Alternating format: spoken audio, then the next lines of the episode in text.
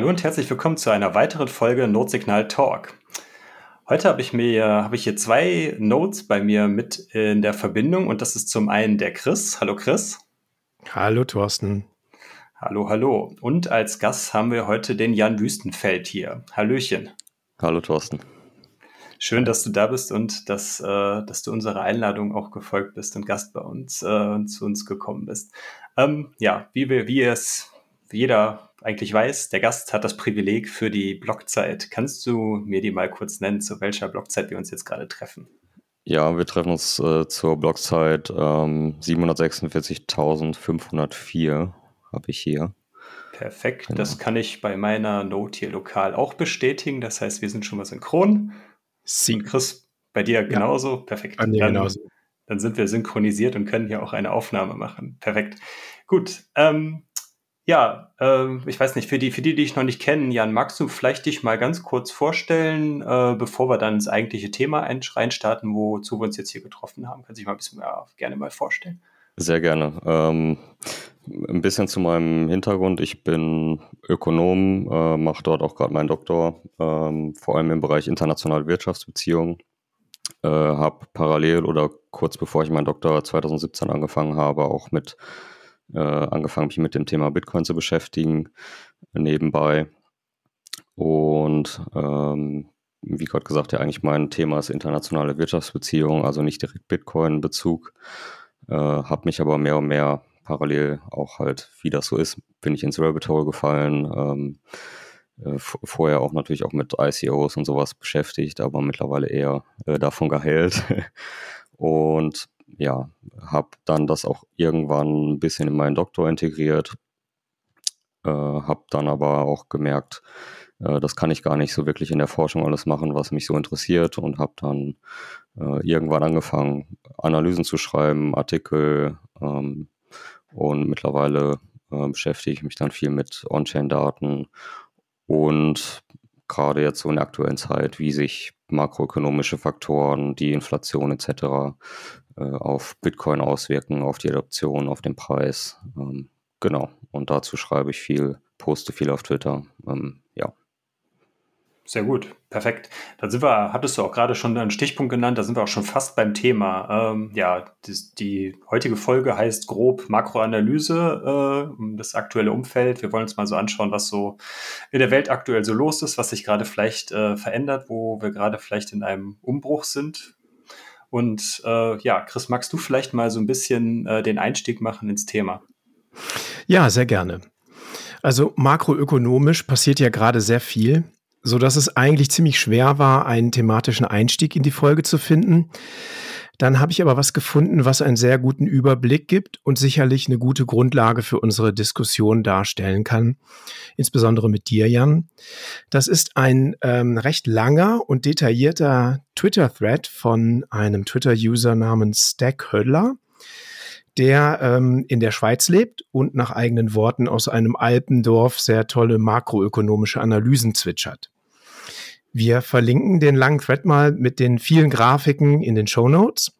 Und ich habe den Thread übersetzt und möchte gerne einmal den Anfang und das Ende vorlesen. Das sind jetzt schon so, weiß ich nicht, ein, zwei Minuten. Ich hoffe, ihr erlaubt es mir, dass ich die Zeit dazu nehme.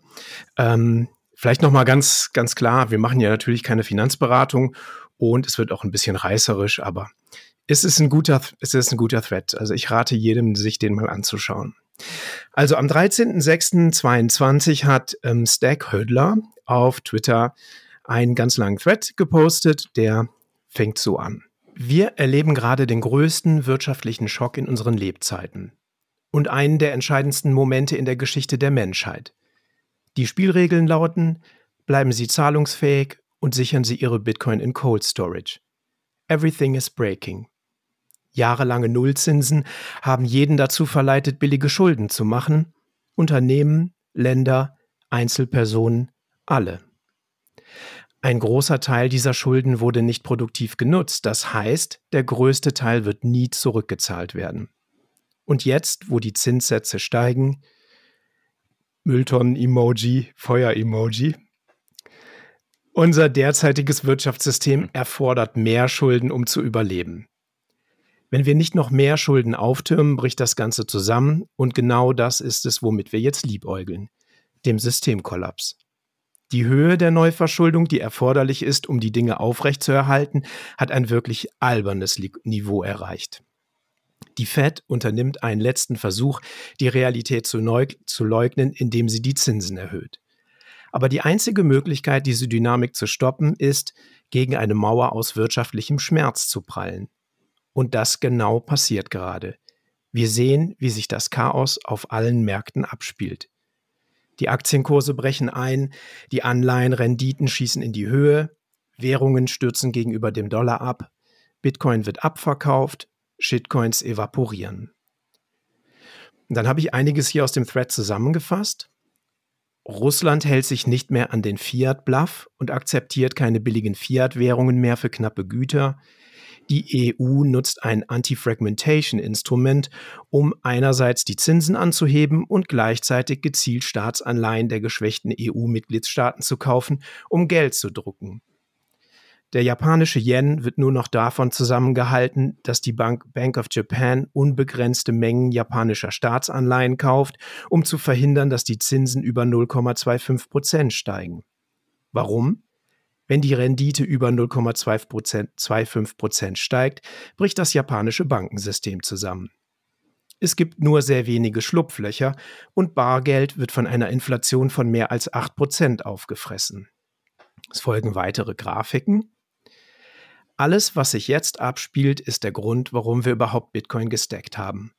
Das Fiat-System bricht auseinander und wir brauchen eine Form von Geld, das sicher außerhalb des Systems gehalten werden kann, ohne Gegenparteirisiko. Es passiert wirklich. Fiat Endgame. Wenn Sie gestackt haben, sind Sie gut positioniert. Bleiben Sie solvent und behalten Sie die Nerven. Tja, reißerische Worte zum Anfang. Ich fand es aber sehr, sehr gut und sehr plakativ. Und vielleicht stellen die einen guten Einstieg in unsere Diskussion dar. Jan, was sagst du dazu? Ähm, ja, absolut. Natürlich ein sehr ähm, reißerischer äh, Thread auch ein bisschen. Ähm, aber so im Kern trifft es das natürlich äh, schon ganz gut. Äh, einfach die äh, wir sehen halt diese Probleme gerade. Ähm, genau, wir haben Zentralbanken, gerade die Federal Reserve Bank in den USA, die jetzt tatsächlich die Zinsen anzieht äh, in Zeiten von hoher Inflation, nachdem sie auch in den letzten zwei, drei Jahren natürlich sehr stark interveniert hat und die Geldmenge auch stark gestiegen ist.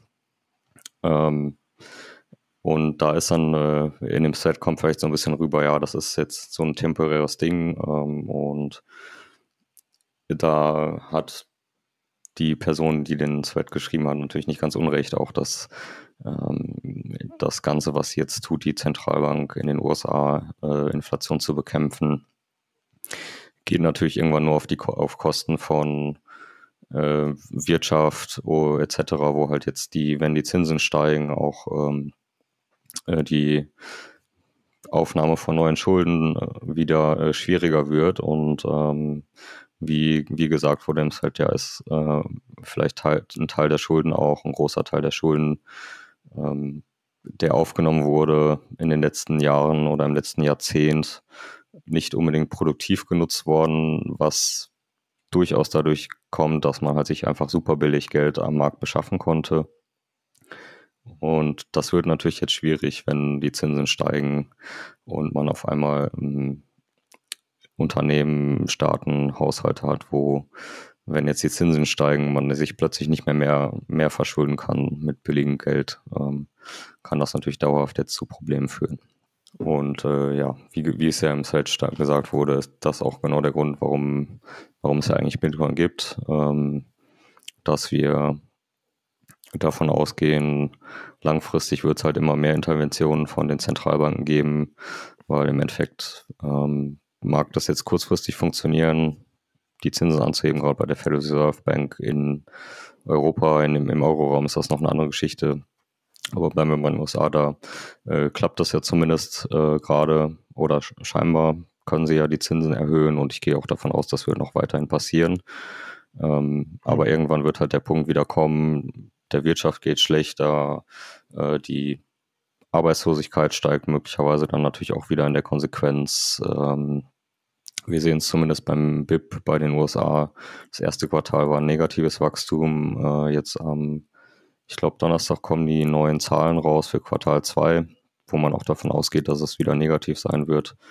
Ähm, und auf Dauer, wenn dieser Trend weitergeht, wird es natürlich schwierig für so eine Zentralbank, das durchzuhalten. Und dann wird es zwangsläufig wieder dazu gehen, ähm, dass sie keine Wahl haben und ja, wieder ähm, expansive Geldpolitik durchführen müssen, also wieder die Zinsen senken, ähm, möglicherweise wieder Staatsanleihen kaufen, etc. Hm.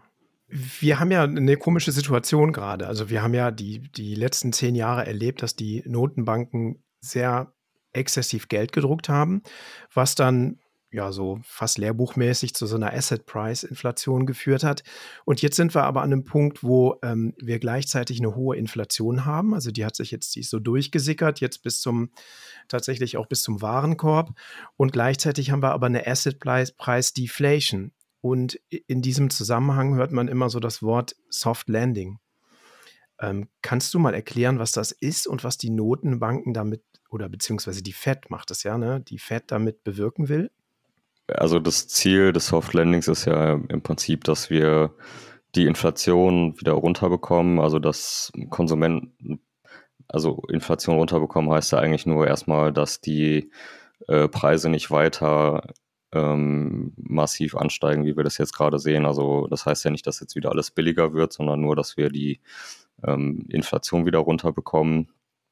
Und da ist natürlich jetzt das Problem, wie kriegt man das runter? Und wenn jetzt die Zentralbank versucht, ähm, irgendwie über die Zinsen das zu steuern, die Geldmenge wieder zu reduzieren, ähm, ist es halt sehr schwierig, das so hinzubekommen, dass wir nicht zeitgleich irgendwie einen, einen wirtschaftlichen Crash bekommen, wo äh, auf einmal massiv die Arbeitslosigkeit dann ansteigt und das ähm, zu massiven halt Verwerfungen in der Wirtschaft führt. Mhm. Und das ist so ein bisschen das Ziel, was natürlich die Federal Reserve hat, auf der einen Seite die Inflation zu bekämpfen, aber zeitgleich jetzt nicht, ähm, um die Wirtschaft wieder irgendwie in den Abgrund zu stürzen, wo sie dann wiederum äh, ganz stark intervenieren muss, damit das System nicht zusammenbricht, damit äh, der Finanzsektor nicht irgendwie implodiert und äh, zeitgleich auch die Leute nicht alle ihre Jobs verlieren. Ähm, und das ist ähm, gelinde gesagt, eine sehr schwierige Situation, einfach so ein Soft Landing irgendwie zu produzieren. Und ähm, da ist auch die Frage, ist das überhaupt realistisch gesehen möglich ähm, mhm. seitens der Zentralbank? Hm.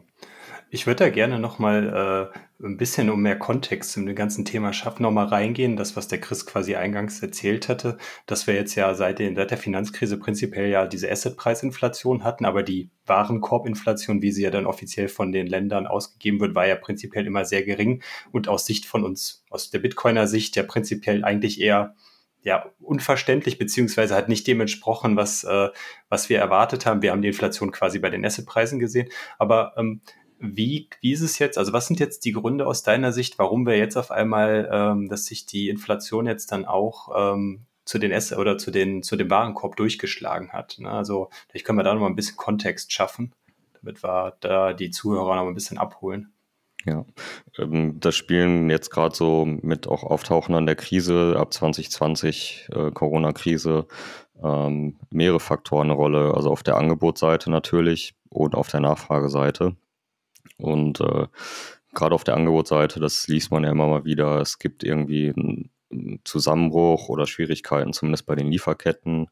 Ähm, also Stichwort Corona, dass wir einfach bei Lockdowns, gerade auch in China, ähm, dass da einfach ganze Provinzen dicht gemacht wurden zeitweise und dann natürlich auch die Unternehmen Schwierigkeiten hatten zu produzieren oder sogar Unternehmen einfach aktiv, weil auch zeitgleich ja die Nachfrage gesunken ist, äh, Produktion reduziert haben und dann nicht mehr ad hoc auf eine gestiegene Nachfrage, ähm, nachdem jetzt Lockdowns teilweise ja beendet wurden, ähm, reagieren zu können. Das heißt, da ist einmal auf der Seite der, des Angebots, ähm, wo, wo man im Zuge von Corona einfach Probleme jetzt Probleme entstanden sind, geschaffen hat, vielleicht sogar über die Lieferketten. Äh, dann spielt natürlich jetzt der Konflikt, äh, die Invasion von Russland in der Ukraine eine Rolle, wo einfach die Energiepreise ja massiv mit angetrieben wurden. Ähm, Gerade ja auch bei uns in Europa, wo wir jetzt ja große Debatten darüber haben, überhaupt wie sichern wir überhaupt noch unsere ähm, äh, Energieversorgung, gerade auch in, im Winter so mit Gas in Deutschland. Ähm, wie läuft das? Und da steigen natürlich dann massiv auch solche Preise wie für den Strom in der Stromproduktion. Und äh, Strom wird natürlich irgendwo überall benutzt in der Produktion, im Haushalt und da steigen die Preise. Aber was natürlich zeitgleich noch an auf der passiert ist auf der Nachfrageseite, man hat ähm, vielleicht anders als in den Jahren vor der Krise das Geld ja auch über die Staaten haben ja ähm, gerade auch in den USA sehr viel Geld an Bürger ähm, direkt ausgegeben ähm, oder direkt verteilt über diese Stimulus-Checks.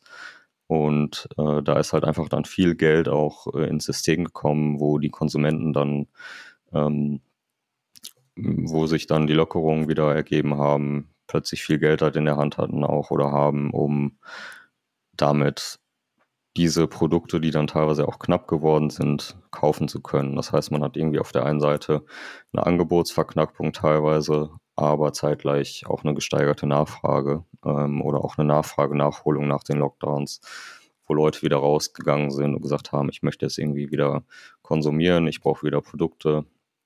Und aus meiner Sicht ist das halt aus den, also davor, vor der Corona-Krise nicht so gewesen. Also da hat man halt ähm, da ist das viel Geld halt, wie du schon gesagt hast, äh, Thorsten, im Finanzsektor stecken geblieben. Also einfach Assetpreise sind gestiegen, weil man jetzt die Kredite nicht irgendwie, äh, die sind nicht in der realen Wirtschaft angekommen, in der Nachfrage, ähm, sondern eher im Finanzsektor hängen geblieben. Und ähm, das ist halt jetzt in Zeiten der Corona-Krise anders gelaufen, wo dann auch einfach die gestiegene Nachfrage äh, seitens der Konsumenten ähm, sei es über gesteigerte Staatsaus Staatsausgaben oder einfach durch Erspartes, was vielleicht auch im ersten Jahr in der Corona-Krise zum Beispiel nicht ausgegeben worden, werden konnte, was dann plötzlich, ähm, wo dann Leute auf einmal Konsum nachgeholt haben. Hm.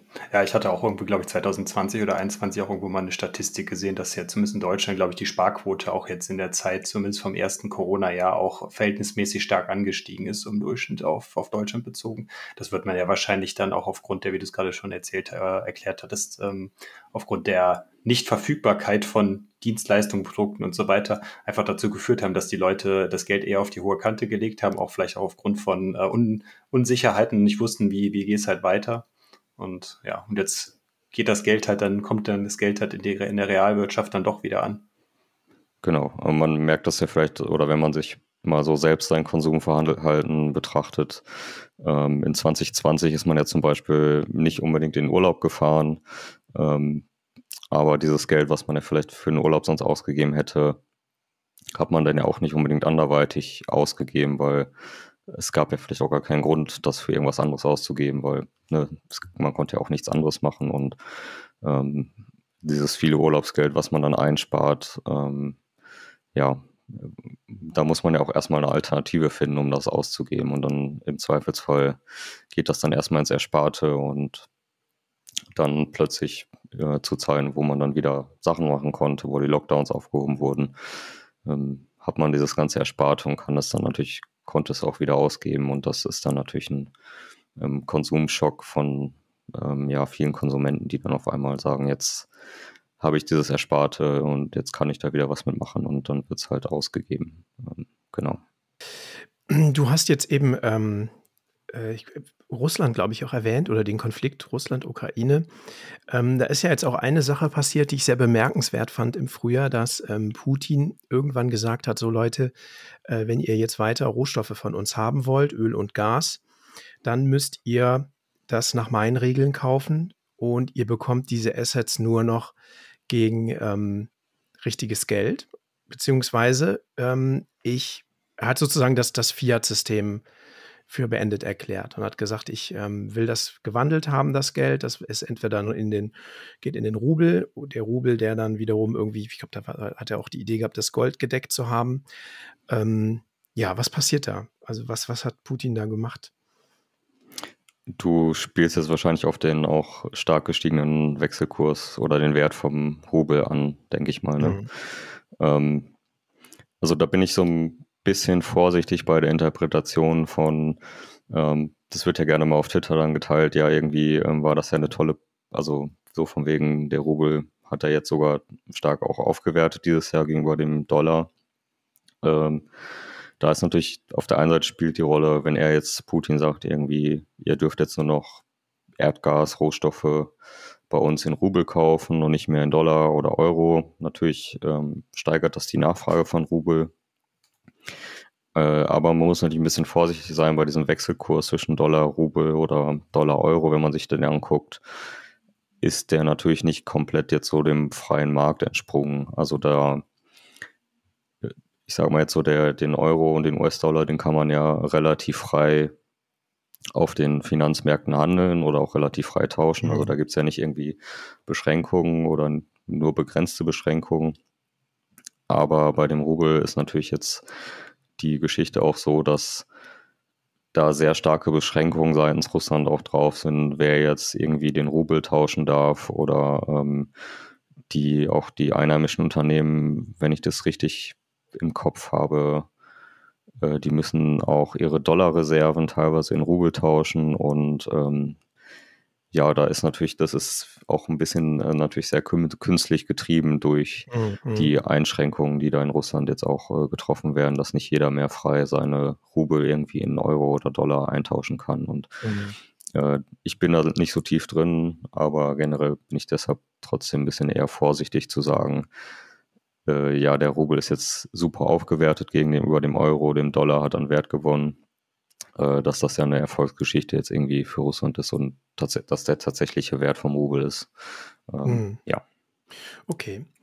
Ähm, ich habe eine Frage zu Anleihen. Also einen ganz zentralen, eine ganz zentrale Rolle im Fiat-System spielen ja Anleihen.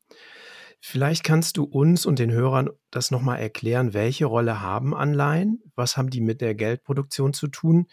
Und in welchem Stadium befindet sich Japan gerade? Weil die ja offensichtlich was machen mit den Anleihen, das wir jetzt noch nicht so machen, aber wo alle Analysten sagen, okay, da laufen wir jetzt gerade drauf zu mit dem sogenannten Yield Curve Control.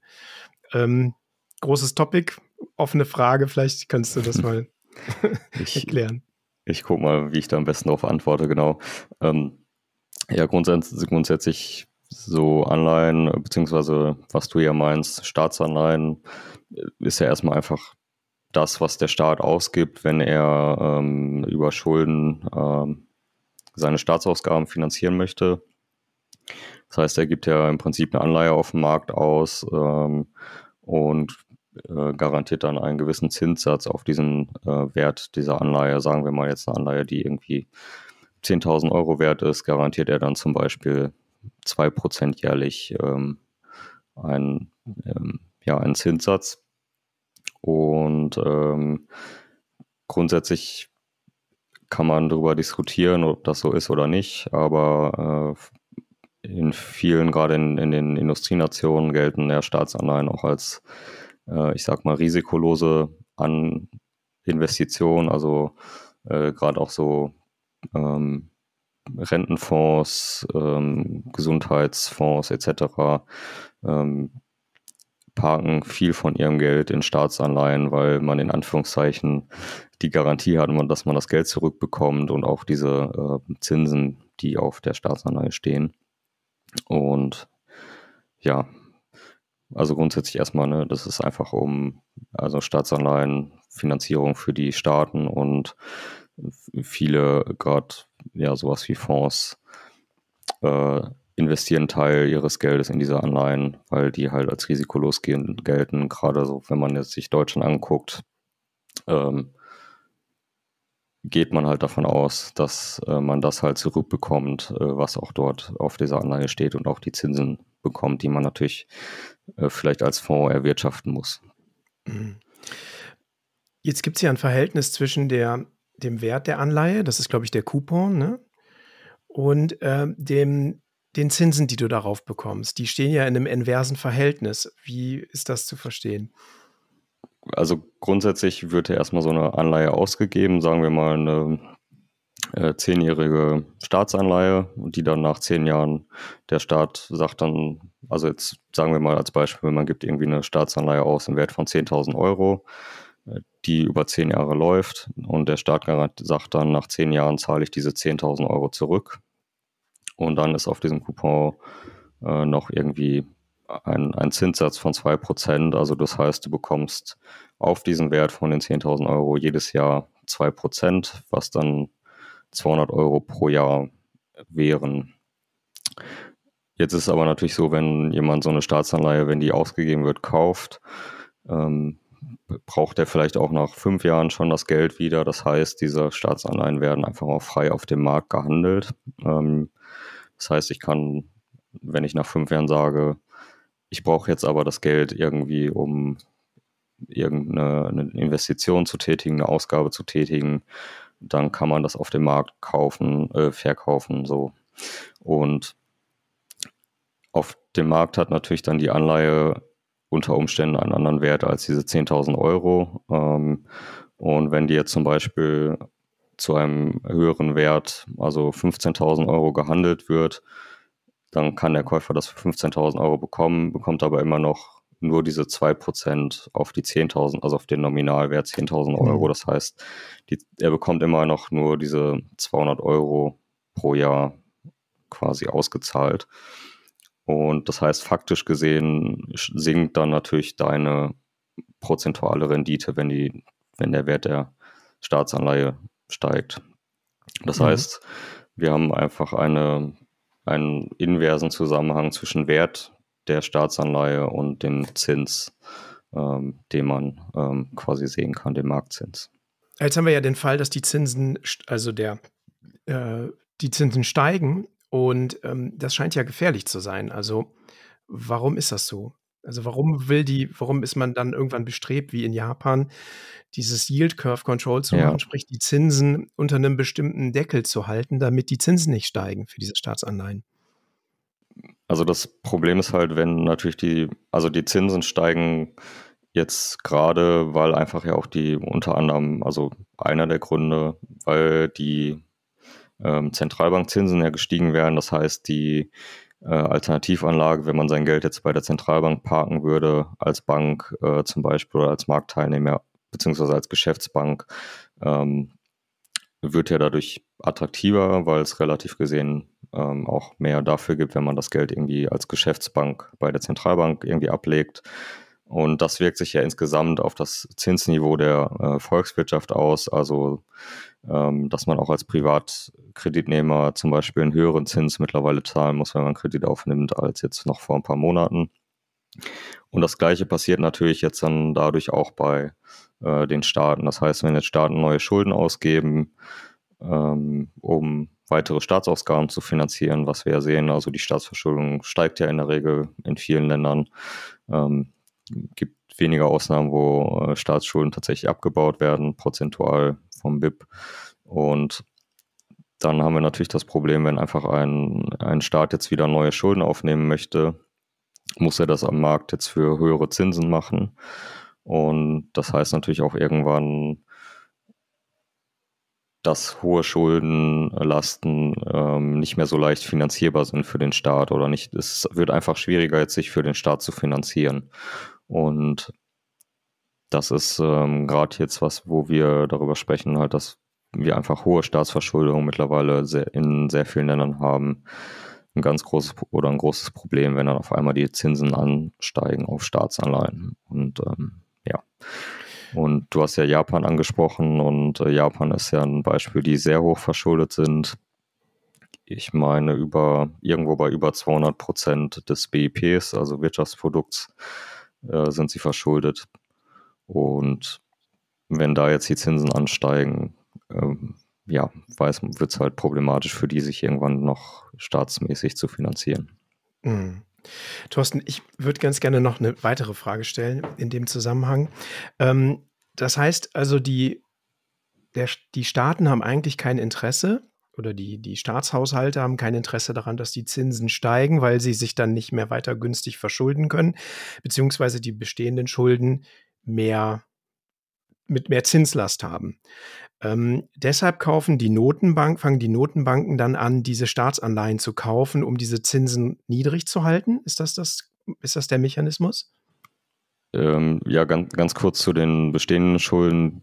Die werden ja an sich erstmal nicht, also zwar steigen die Zinsen auf den Staatsanleihen, aber der Staat an sich zahlt ja erstmal noch den ähm, Zins, der nominal auch, also der auf dem Coupon festgelegt ist. Also die steigen natürlich erstmal nicht, aber ähm, dann natürlich, wenn sie diese Schulden am Ende, was in der Regel passiert, dass der Staat die dann zwar zurückzahlt, aber zeitgleich ja wieder neue Schulden aufnimmt, weil ähm, genau, sonst müsste er quasi die, die er zurückzahlt, aus Steuereinnahmen finanzieren. Und ähm, da ist dann halt das Problem, dass der, die neue Schuldenaufnahme ähm, teuer wird und das möchte der Staat natürlich nicht. Und ähm, wenn man sich jetzt gerade die EU anguckt, äh, den Euroraum, ähm, merkt man ja auch, dass die EZB da sehr hinterher ist, ähm, dass die Zinsen bei den Staatsanleihen nicht zu stark steigen. Ähm, da sind wir dann bei diesem äh, Fragmentierungs-,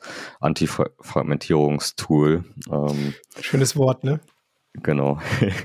Schon äh, ist es, ja, so, genau. Die bei diesem des Tool. Kreises irgendwie, ne? Das ist wo, wo mhm. irgendwie die EZB die Sorge hat oder sagt, ja, wenn bei irgendwelchen, bei gewissen Staaten, ähm, wie jetzt zum Beispiel, das sagen die natürlich nie direkt, aber wie zum Beispiel Italien, die Zinsen jetzt im Zuge der ähm, restriktiven Geldpolitik zu stark ansteigen, dann ähm, sagt die EZB, das ist ähm, eine Überreaktion des Marktes, wie auch immer die das dann irgendwie bestimmen wollen, was eine Überreaktion des Marktes ist und sagen, das darf nicht sein und wir müssen irgendwie den Zinsunterschied zwischen deutschen Staatsanleihen und italienischen Staatsanleihen reduzieren.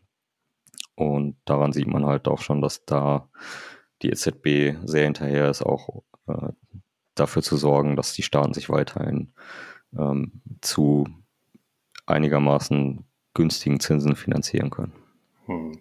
Da äh, fallen mir auch zwei Punkte ein. Also zum einen, äh, also ich glaube, irgendwann mal, irgendwie Anfang der 90er wurde der Maastrichter Vertrag ja mal festgelegt, dass es keine direkte Staatsfinanzierung von der Zentralbank geben soll. Also mittlerweile wird es ja immer, immer offensichtlicher, wie, äh, die, also ja, wie, wie offensichtlich die EZB das ja quasi jetzt dann macht, indem sie ja da schon so selektiv jetzt dann, äh, ja, äh, die, die Volkswirtschaften jetzt in dem Fall von Griechenland, äh, Italien oder äh, den ganzen anderen Krisenländern aus der EU ähm, dann mit gezielten Maßnahmen unterstützen will. Und auf der anderen Seite, ähm, vielleicht auch nochmal kurz, um den Kontext noch zu machen, das ist, was das halt vielleicht ganz gut beschreibt, im Gegensatz zur FED in den USA. In der USA gibt es ja dann quasi ein Wirtschaftssystem, was homogen ist was wir jetzt ja hier in, in, der EU einfach mit dem Euro nicht haben, weil wir einfach ganz viele unterschiedliche Volkswirtschaften haben mit den Nationalstaaten, die unterschiedlich stark sind. Auf die USA gesehen, das ist ja relativ einfach. Da kann die FED eine äh, Notenbankpolitik fahren und äh, das passt prinzipiell für das gesamte Land, was äh, jetzt hier natürlich äh, die EZB nicht so einfach kann. Genau, das ist ja auch ein Problem. Also ich verstehe auch, warum die Zentralbank das macht oder die EZB äh, auch warum sie versucht dann wahrscheinlich versuchen wird, die Zinsen von italienischen Staatsanleihen jetzt zum Beispiel wieder runterzudrücken, ähm, weil wir sonst halt das Problem haben, dass möglicherweise wieder eine neue Staatsschuldenkrise in Europa aufkeimt, äh, wie wir das so in den 2010er Jahren hatten, wo dann Draghi den, dieses berühmte Whatever it takes gesagt hat ähm, und damit quasi äh, oder sagt man zumindest das Auseinanderbrechen der Eurozone verhindert hat. Äh, jetzt wird es wahrscheinlich leider nicht mehr ohne nur noch mit Worten gehen oder es wird nicht mehr mit nur Worten gehen und jetzt sieht man es halt, ähm, dass sie dieses Tool, dieses neue Tool haben und wo dann die Reise noch weiter Richtung äh, Staatsfinanzierung ähm, geht, die dann auch nicht mehr neutral ist, also nicht mehr dieses, äh, was wir jetzt hatten, wo Staatsanleihen nach dem Schlüssel in Europa gekauft wurden, sondern wo dann möglicherweise sogar äh, im krassesten Fall deutsche Staatsanleihen verkauft werden, also quasi die Bonität Deutschlands genutzt wird und äh, auf der anderen Seite italienische gekauft werden, äh, um das Zinsniveau anzugleichen. Mhm. Wäre das nicht damit eigentlich dann auch eine Schwächung der deutschen, deutschen Wirtschaft, der deutschen Politik, indem dann äh, mehr oder weniger diese Staatsanleihen von der EZB wieder von dem ähm, von der Bilanz wieder runtergenommen werden und dadurch ja dann, wenn die Anleihen verkauft werden, dann sinkt ja prinzipiell der Wert der Anleihen, die ja dann im Umlauf sind und die ja die Zinssätze steigen ja da prinzipiell mhm. dann auf deutscher Seite und auf italienischer Seite würden sie ja weiterhin unten bleiben. Genau, so im Prinzip würde dann auf der einen Seite würden die deutschen ähm, Zinsen bei den Staatsanleihen steigen. Also das heißt auch, wenn man, wenn Deutschland künftig weitere Schulden aufnehmen möchte, ähm, zu höheren Zinsen und äh, zeitgleich würden natürlich dann die Zinssätze bei den Staatsanleihen in Italien äh, sinken und die könnten sich dann weiterhin zu einigermaßen vernünftigen Konditionen, also man muss natürlich ehrlich sagen, die Zins, Zinsen bei italienischen Staatsanleihen sind schon noch deutlich höher als in Deutschland, aber ähm, genau, es würde trotzdem natürlich die Finanzierung einfacher machen für Italien. Jetzt Italien als Beispiel. Mhm. Und da ist natürlich die Frage, ist das jetzt, ähm, möchte man das tatsächlich haben in einem, einem Euroraum oder das ist ja dann einfach keine neutrale Geldpolitik mehr, sondern das ist dann irgendwie, ähm, vielleicht kann man sogar sagen, man bestraft irgendwie Deutschland dafür, dass äh, Deutschland irgendwie noch ein eine relativ niedrige Staatsverschuldung hat und belohnt in Anführungszeichen andere, die vielleicht nicht so ganz ähm, verantwortungsbewusst mit ihren Staatsausgaben umgegangen sind. Ähm, und das ist halt so ein, das schafft ja auch ganz komische Anreize, wo es eigentlich theoretisch dann für Deutschland rational wäre, viele Schulden aufzunehmen, weil ähm, dann, dann doch lieber das Geld irgendwie in deutsche Infrastruktur, deutsche äh, Bildung äh, investieren, als dass die EZB das nutzt und äh, ja, quasi die Bonität von Deutschland nutzt, um äh, Staatsanleihen in anderen Ländern zu vergünstigen. Ähm, zumindest wenn man da so eine zynische Sichtweise drauf hat, äh, könnte man mhm. das so sagen. Jetzt ist das Ganze ja auch noch eingebettet in ein großes Picture. Ne? Die USA werten gerade den Dollar auf und wir haben jetzt ja schon 1 zu 1 Euro und Dollar. Äh, sprich, der Euro wertet gegenüber dem Dollar ab. Und ähm, eigentlich müsste die EZB jetzt ja mithalten und müsste sagen, okay, wir heben jetzt die Zinsen, was sie jetzt ja auch angekündigt haben, ähm, können es aber eigentlich nicht, sondern müssen es jetzt fragmentiert machen und können nur das eben für ja, wie du es gerade beschrieben hast, ne, für einen Teil der Eurozone machen, damit der Euro nicht noch weiter abwertet. Also wir haben jetzt einen Dollar, der wertet ungefähr 8% pro Jahr ab, also inflationiert.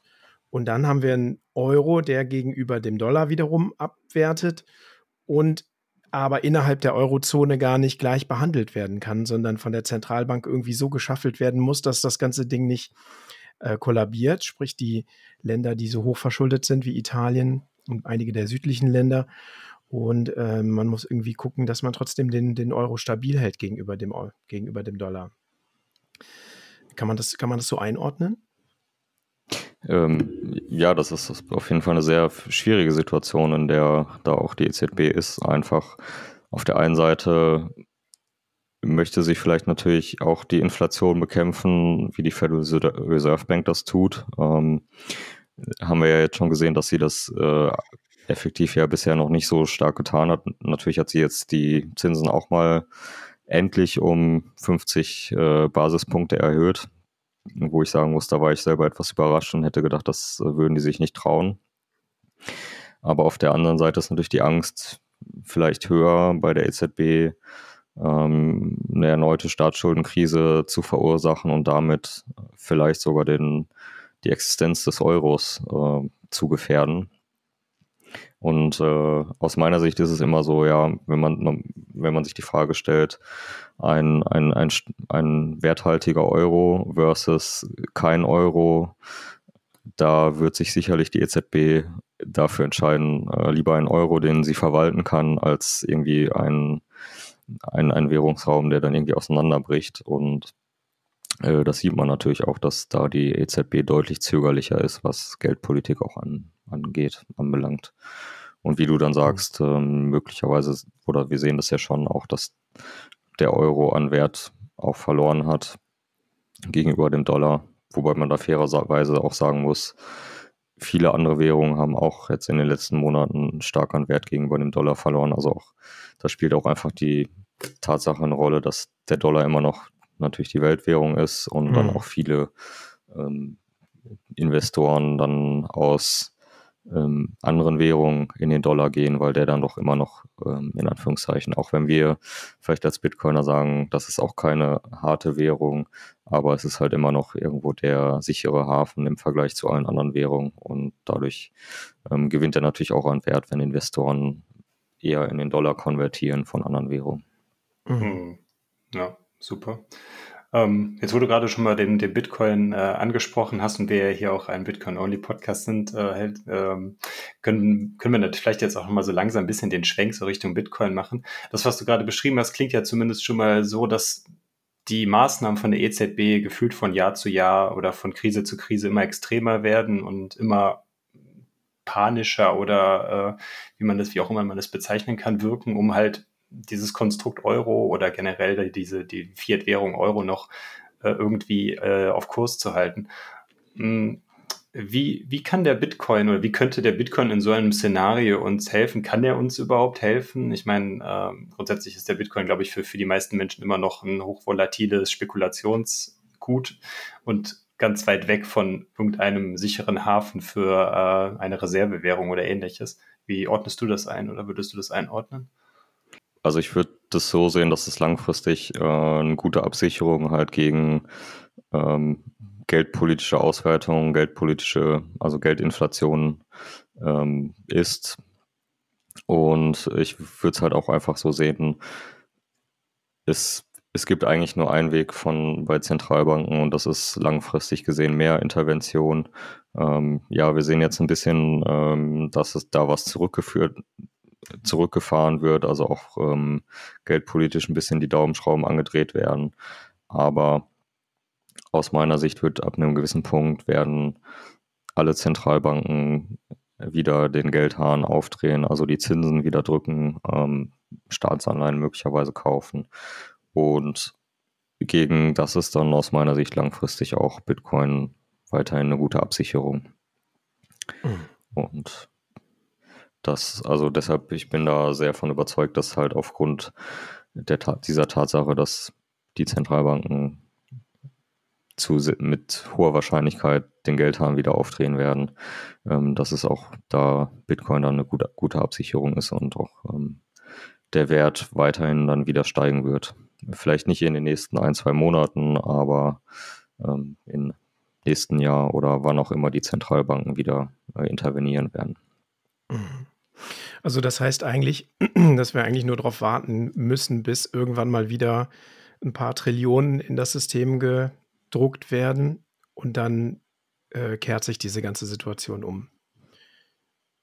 Ja, kann man, genau, kann man so sehen. Also ich sehe zumindest keinen wirklich guten Weg, außer auch wieder harte ähm, Währungsreform mit Staatsschuldenschnitten etc., ähm, wo wir nicht eine Ausweitung der Geldmenge wieder sehen werden langfristig. Und weil, also historisch gesehen, ähm, zumindest in den Zeiten, wo wir jetzt Fiat-Währung hatten, ähm, ist der langfristige Trend von Geldmenge ähm, immer nach oben gewesen und das wird mhm. auch weiterhin so sein. Und solange wir keine neue Alternative dazu haben, wird das halt weiter so laufen.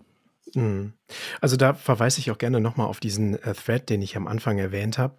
Äh, da sind sehr viele Grafiken drin, die eben zeigen, dass die Schulden äh, ja fast schon exponentiell ansteigen seit den 70er Jahren und insbesondere seit der Finanzkrise und auch, dass die Ausweitung der Geldmenge ähm, enorm zugenommen hat.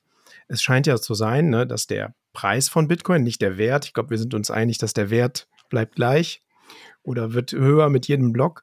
Aber der Preis von Bitcoin ähm, invers zur Geldmengenausweitung korreliert. Also das scheint ja so zu sein, dass Dollar äh, Geldmenge, wenn die sich erweitert, der Bitcoin-Preis steigt und wenn sie sich jetzt zusammenzieht, respektive die Zinsen erhöht werden, dass dann der Kurs wieder fällt.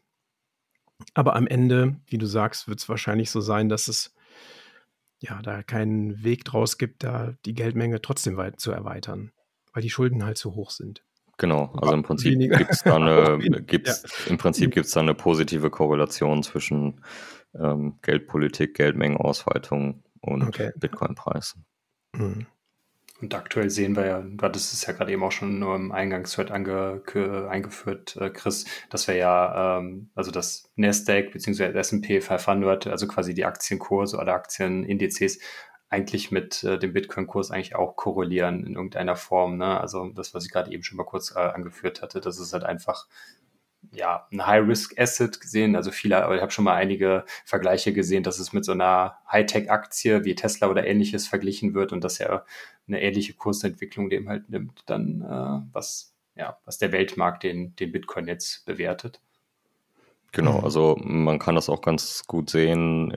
Ende 2020, äh, Ende letzten Jahres, 2021, wo ähm, der Bitcoin-Preis angefangen hat, also dann runterzugehen, ähm, ist auch relativ parallel sind Technologieaktien schon mit runtergegangen und sowas wie S&P, äh, das ist ja dann erst etwas später gefallen. Ähm, halt einfach auch ein Hinweis darauf, dass zumindest in der aktuellen Situation auch von den Investoren oder Leuten, die den Preis irgendwie beeinflussen, aktuell äh, das vielleicht auch als noch Hochrisiko-Asset ähm, spekulatives Objekt angesehen wird. Ähm, das heißt, äh, ne, wenn dass einfach da die Preise eher gefallen sind äh, in den spekulativen Assets als jetzt in anderen äh, Aktien und äh, da war Bitcoin halt auch mit dabei.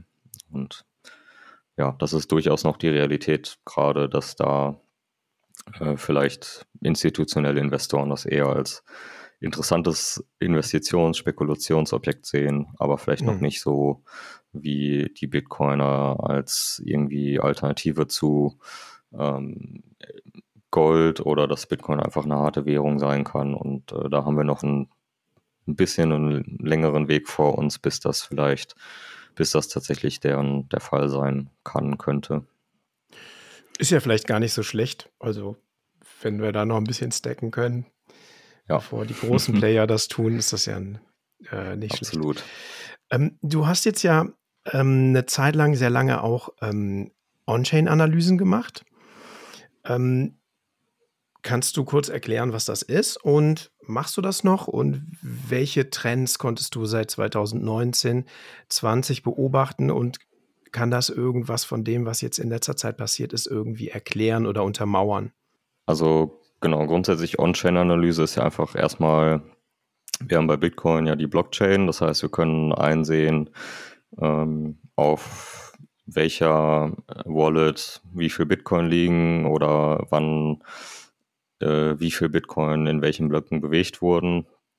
Das heißt, äh, das kann man sich mit der On-Chain-Analyse dann irgendwie zunutze machen und sich anschauen, beispielsweise wie viele Bitcoin äh, haben sich schon mindestens ein Jahr nicht mehr bewegt. Also so vielleicht als Indikator, äh, Menschen kaufen Bitcoin und halten es dann verstärkt. Ähm, das heißt, da kann man einfach mit äh, On-Chain-Daten, die man aus der Blockchain auslesen kann, äh, ja eine Idee bekommen, wie ist das Investorenverhalten, was passiert im Netzwerk, äh, wird viel verkauft, wird wenig verkauft, also verkaufen in dem Sinne von bewegt auf der Blockchain.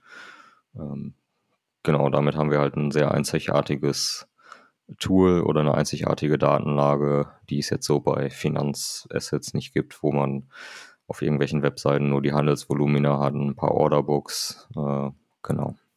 Ja, Bitcoin ist ja eine Bottom-up-Bewegung.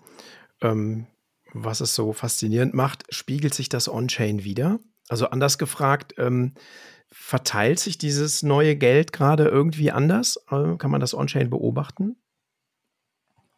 Also, was man beobachten kann generell über die Zeit, ist, dass gerade so die kleineren Entitäten, also ähm, die ähm, die Entitäten, Personen, die weniger Bitcoin halten, also ich sag mal so alles, was irgendwie unter einem Bitcoin ist, ähm, dass die jetzt nicht, nicht nur äh, in den letzten ein, zwei Jahren tendenziell ansteigen, sondern einfach auch über die lange Zeit äh, ansteigen und dass da einfach gerade die Retail oder kleinen ähm, Investoren oder ähm, die kleinen Bitcoin-Holder ähm, in der Menge schon tendenziell ansteigen. Also dass da eine Gruppe gibt von ähm, ja, nicht institutionellen, die ähm, mehr und mehr einfach Bitcoin kaufen und halten.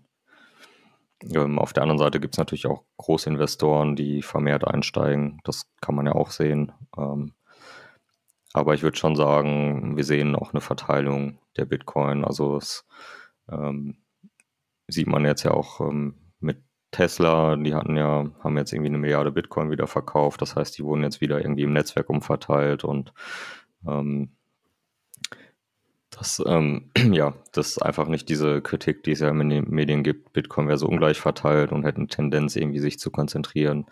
Würde ich jetzt nicht so sehen. Natürlich ist die Gefahr da, aber aktuell sehe ich es eher so, ähm, dass Bitcoin immer weiter verteilt wird im Netzwerk und immer besser verteilt. Ähm, na, natürlich nicht optimal oder eine Ungleichverteilung wird es immer geben, aber ähm, ja, dass da auch immer mehr kleine Investoren einsteigen und das, ja, genau, sieht man halt on-chain.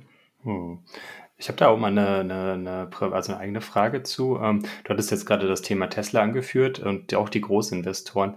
Ähm, ich, prinzipiell ist es ja Bitcoin pseudonym, das heißt, jeder kann unendlich viele Adressen verwalten, wie er will. Prinzipiell auch dann, wenn Tesla dann auf jeder seine, ich weiß nicht, die haben ja, glaube ich, letztes Jahr für 1,5 Milliarden US-Dollar irgendwie Bitcoin gekauft und die ja dann auch äh, offiziell dann ausgewiesen, dass sie die auf der Bilanz halten. Ähm, aber wie kann man erkennen, dass solche großen, großen Entitäten dann ihre, ähm, äh, ihre Bestände nicht auf, weiß ich nicht, auf Adressen halten, wo sie jeweils nur so einen halben Bitcoin drauf haben und so kann man ja eigentlich dann auch gar nicht nachvollziehen, ob äh, ähm, äh, dass Tesla wirklich diese Bestände verkauft oder nicht verkauft, weil hm, soweit ich das ja mitbekommen hat, hat ja eigentlich keiner so richtig irgendwie das auf dem Schirm gehabt, bis hm. zu den Quartalzahlen jetzt vor kurzem, die äh, Tesla veröffentlicht hat, dass die 70, äh, 75 Prozent ihrer Bestände dann wieder verkauft haben. Genau, also das ist halt, dann sind doch ein bisschen auch Grenzen noch der On-Chain-Analyse.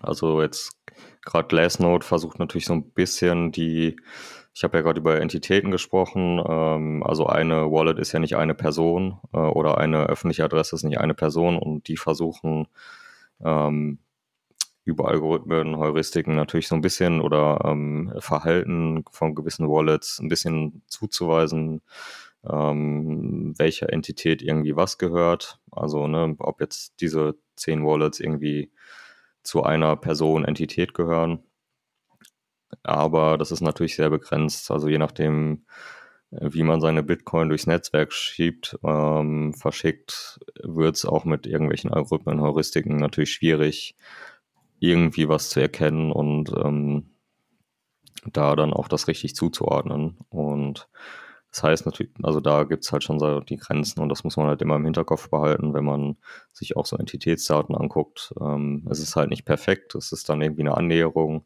und ja, aber deshalb wird es dann auch schwierig zu erkennen, ob jetzt irgendwie äh, Tesla zum Beispiel Bitcoin verkauft, weil ähm, äh, da weiß dann vielleicht, ich weiß nicht genau, wo sie gekauft haben, aber wahrscheinlich irgendwie Coinbase Pro oder so, die wissen dann, wo die irgendwo liegen, vielleicht sogar in Custodial Wallets bei Coinbase, ich bin mir gar nicht sicher.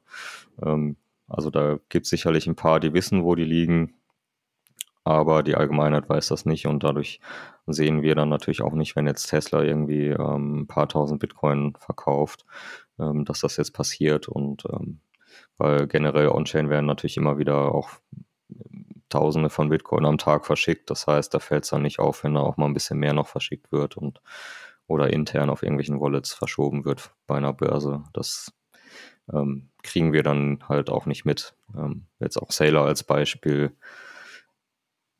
Es weiß ja keiner wirklich, auf welchen Wallets diese Bitcoin liegen von MicroStrategy. Also wir können jetzt nicht zum Beispiel checken, verschiebt MicroStrategy seine Bitcoin, verkaufen die das. Äh, natürlich sowas würden wir wissen, wenn die da ihre Quarterly Reports machen und da müssen die ja angeben, dass sie Bitcoin verkauft haben. Aber on-chain sehen wir das halt auch erstmal nicht. Hm.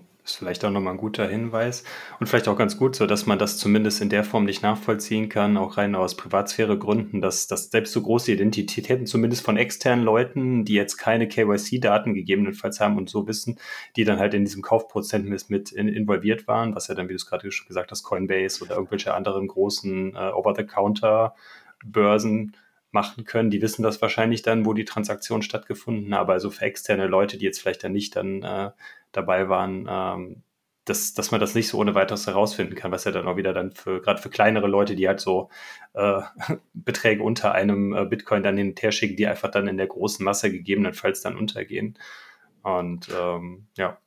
Genau, also das geht zumindest in den On-Chain-Daten, die wir so als externe vorliegen haben, unter. Ähm, aber natürlich über dieses ganze KYC, also dass man auf, wenn man auf Börsen kauft, dass sie das registrieren und irgendwo abspeichern, äh, gibt es natürlich schon ein paar oder einige Institutionen, die vielleicht schon, also die sehr genau dann sicherlich wissen, wo wem auch Bitcoin gehören könnten. Und ähm, das heißt, nur weil jetzt ich das irgendwie mit den On-Chain-Daten nicht sehen kann, ähm, heißt es halt nicht, dass es irgendwie anonym ist, ähm, weil sobald das mal irgendwie auf einer Börse war, äh, ist es doch relativ leicht dann irgendwann vielleicht, vielleicht so für so Unternehmen wie Chainalysis, Chainalysis ähm, gut nachvollziehbar, wer da was hat und ähm, ja.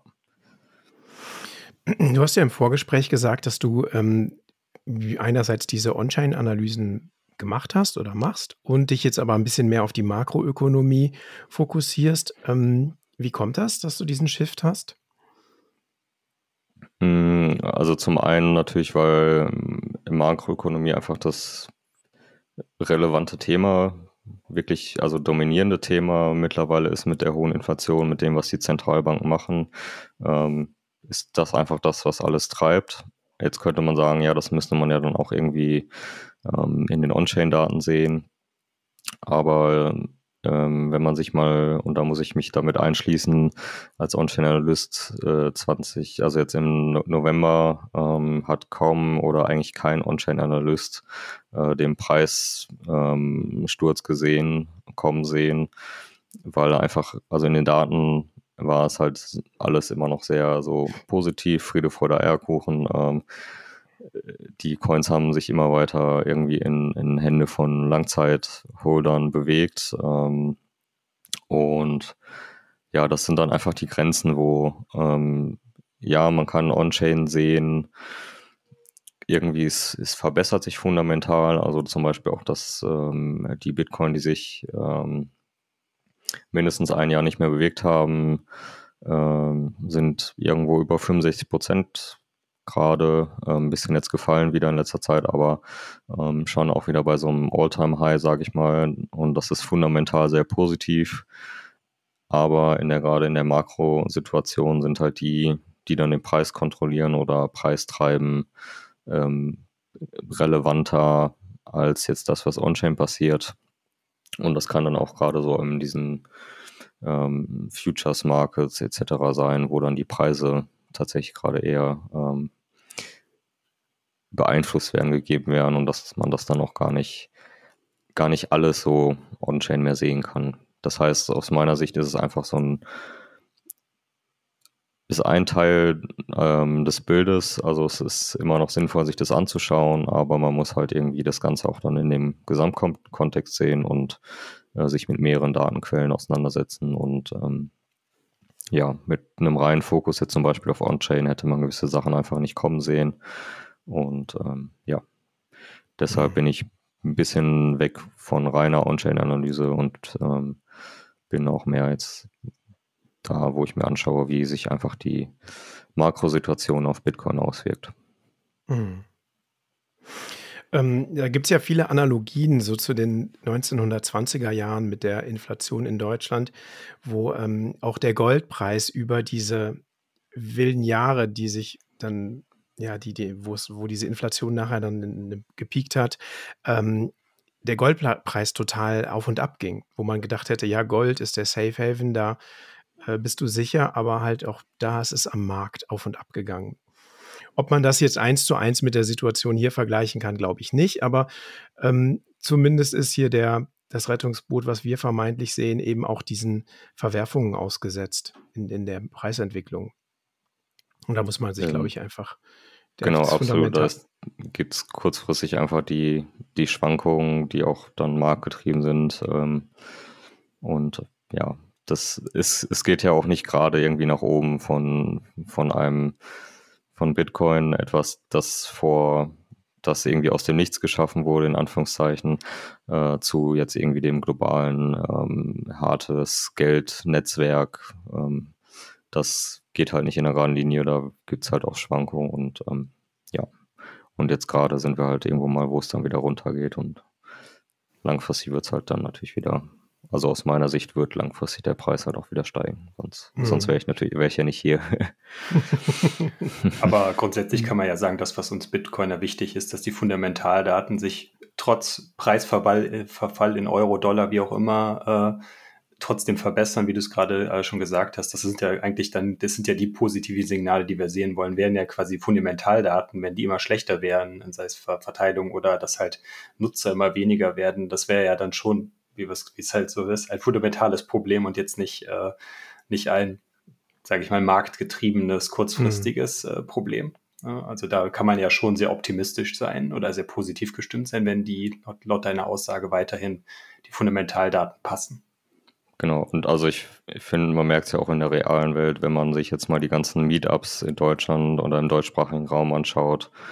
Ähm, die werden nicht weniger, sondern im Gegenteil, die werden mehr und ähm, trotz ähm, des, wenn man jetzt das so sagt, Bärenmarktes, ähm, schrumpfen jetzt nicht unbedingt die Teilnehmerzahlen. Also es sind immer noch genug Leute da und es kommen ja auch neue, wenn man mal da unterwegs ist. Und ähm, ich finde gerade, mhm. das zeigt nochmal mehr einfach als nur On-Chain, dass das Interesse gerade von kleineren ähm, wächst und sich vielleicht Leute auch damit beschäftigen, jetzt gerade wo die Inflationszahlen so hoch sind oder ähm, generell ähm, vielleicht Menschen merken, irgendwas stimmt nicht so richtig im Wirtschaftssystem, was wir gerade so haben und sich mal mit Alternativen beschäftigen. Und ähm, das äh, ist einfach, würde ich sagen, also das sehe ich als sehr positiv, dass da durchaus die Entwicklung immer weitergeht und auch das Interesse weiter steigt. Hm, du sprichst einen guten Punkt an, ne? Chris, du kannst ja, glaube ich, das bestätigen. Letzte Woche bei euch in Köln, äh, ihr habt ja, glaube ich, so einen Teilnehmerrekord auf dem Meetup gehabt, mhm. jetzt obwohl quasi mhm. der Bärenmarkt ist, ne? Was hattet ja. ihr, 30, 35 Leute? Ja, knapp 40 Leute, ja. Und was ich toll fand, es waren jetzt nicht nur, äh, sagen wir, 25 bis 45-jährige Männer, die da saßen, sondern das, das Alter war noch weiter ausgebreitet. Es saßen jetzt auch viele Frauen dabei und also eine tolle Entwicklung, wirklich. Ich will da auch direkt so ein bisschen philosophisch werden. Ich glaube, dass das auch super gut ist, dass wir ähm, diese, diese Preisabstürze und diese Verwerfungen haben, weil das, es gibt kein Free Lunch. Also wenn Bitcoin wirklich das Geld, also ein, wie soll man sagen, eine Leitwährung oder ein zentrales Geld in der Zukunft ist, dann darf das nicht äh, ohne Reibung sich am Markt etablieren, sondern, sondern ähm, es muss die, muss, it, it's gotta shake out the weekends. Also mhm. es muss die Leute abwerfen, die äh, diese Fundamentaldaten nicht äh, mittragen. Und ich glaube, dass, ja, das sagt man ja immer so, der, der Bärenmarkt stellt die, die, die Einstellung dazu, aber ich kann das irgendwie nur bestätigen. Ne? Ich finde, finde, das muss einfach sein gerade. Das ist total wichtig. There is no free lunch. Also Bitcoin wird nicht zum, sonst springen die Leute irgendwann später ab. Ne? Also die muss man jetzt abschütteln.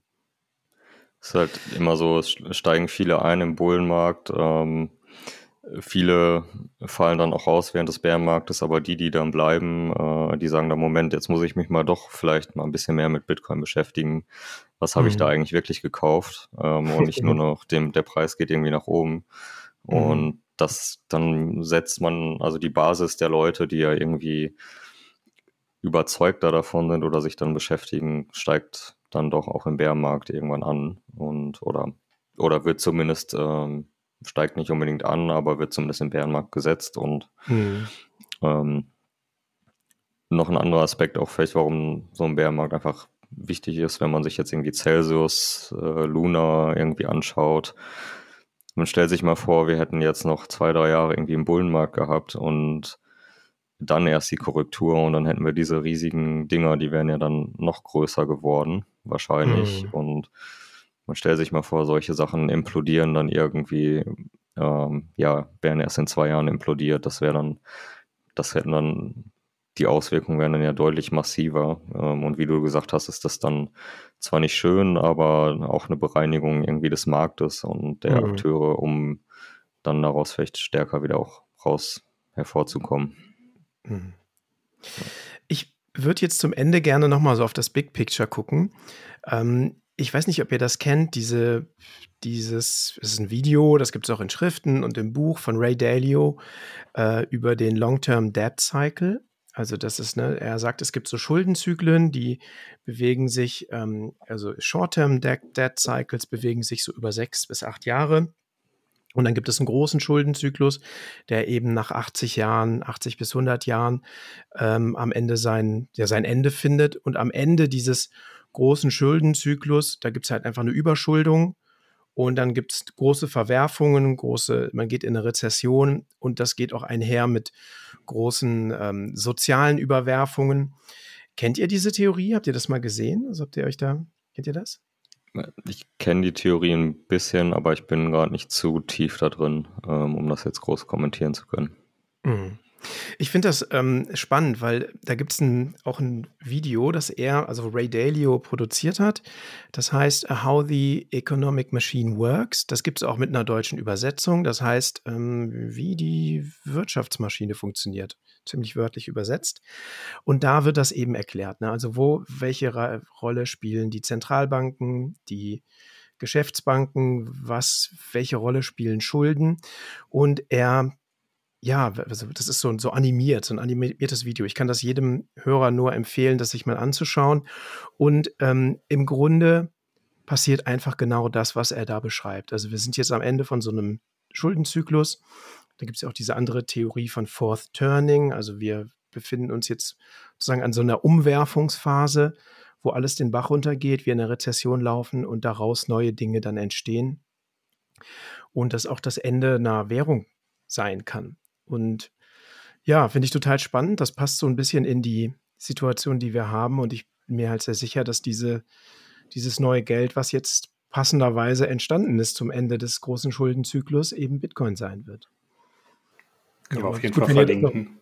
Noch, hm, wenn ihr das noch nicht gesehen habt, dann können mhm. wir vielleicht sonst mal irgendwie eine Folge dazu machen. Genau.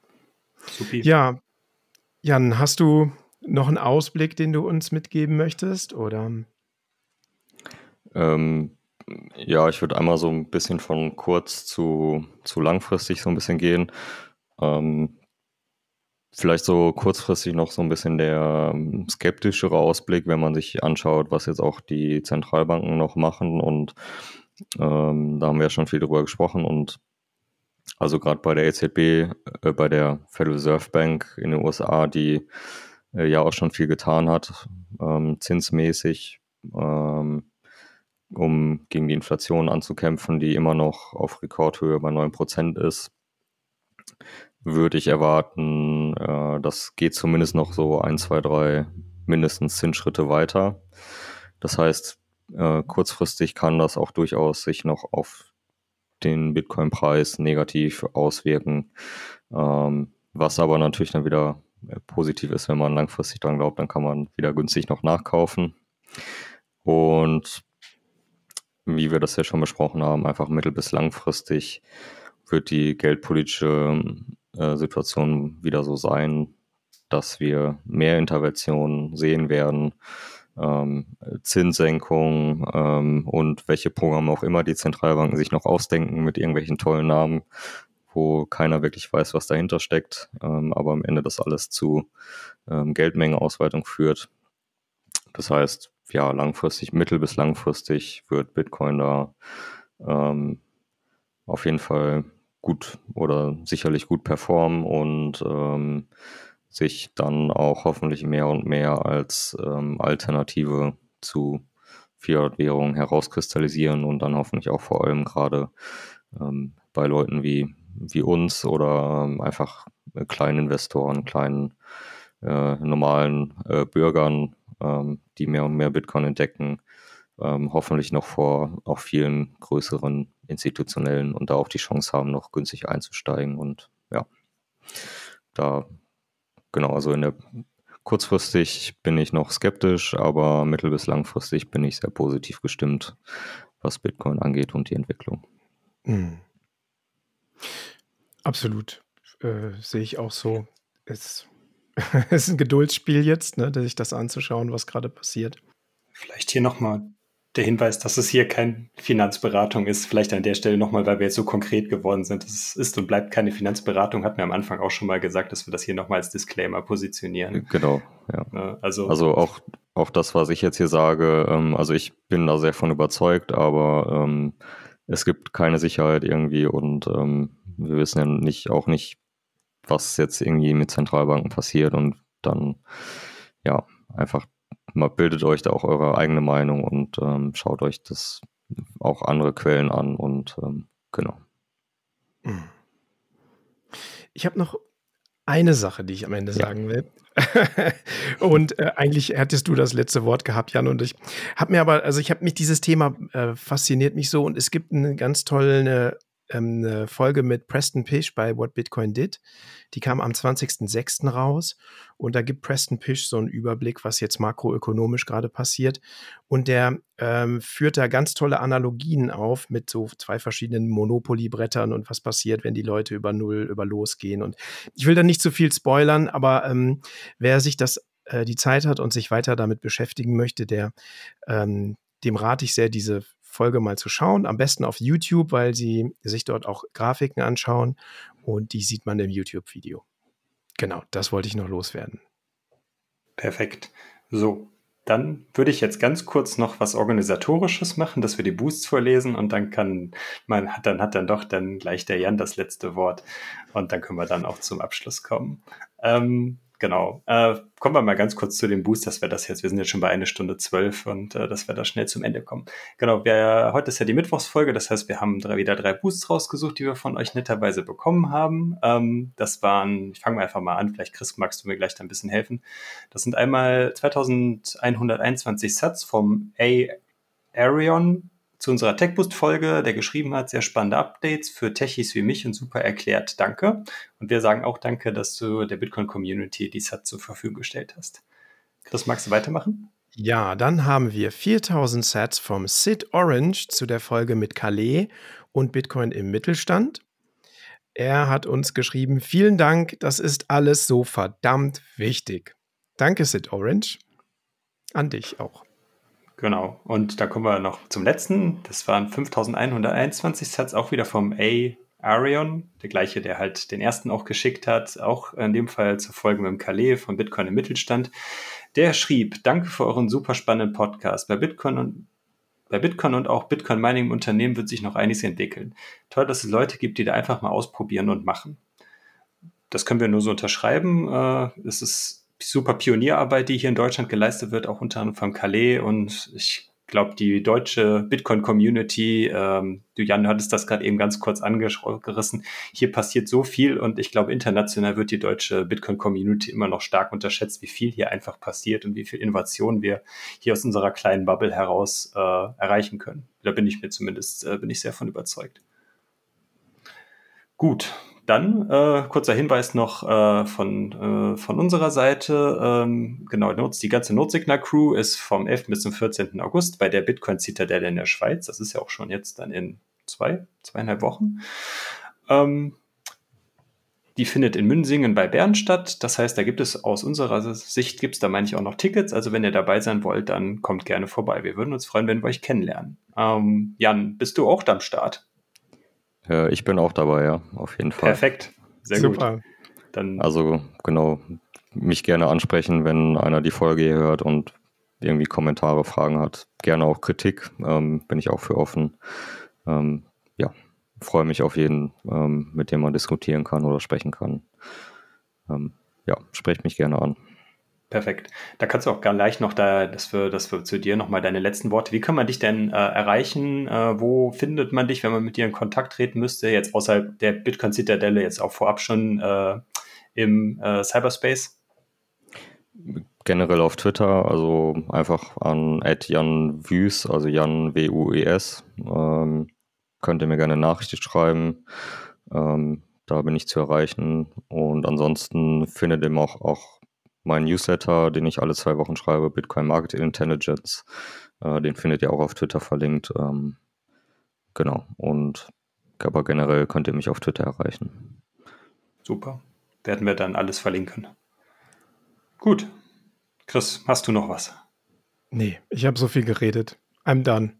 Perfekt, super. Ja, dann kann ich nur sagen, danke Jan, dass du, dass du da warst und äh, dass du deine Einsichten und deine Erfahrungen hier mit uns und mit den Hörern geteilt hast. Ähm, dann mache ich kurz das Outro. Folgt uns gerne und bewertet uns auf den gängigen Plattformen, hört uns mit Podcasting 2.0 Applikationen, schickt uns ein paar Satz, wenn ihr mögt, müsst ihr aber auch nicht, wisst ihr, wir machen das auch so sehr gerne für euch, auch umsonst. Ähm, folgt uns gerne auch auf Instagram. Unser Instagram-Kanal ist noch sehr stiefmütterlich. Ähm, wir wollen in Zukunft noch ein bisschen mehr machen, äh, aber so, es ist ja schwierig, da äh, quasi so einen Anfang zu finden. Aber folgt uns da gerne, wenn ihr da in Zukunft mehr von uns sehen wollt. Gebt uns da gerne auch Feedback zu. Ansonsten kann ich nur sagen, ähm, Focus on the Signal, not on the Noise. Und bis, sage ich nur, bis dann. Auf Wiedersehen. Tschö. Ciao. Tschüss.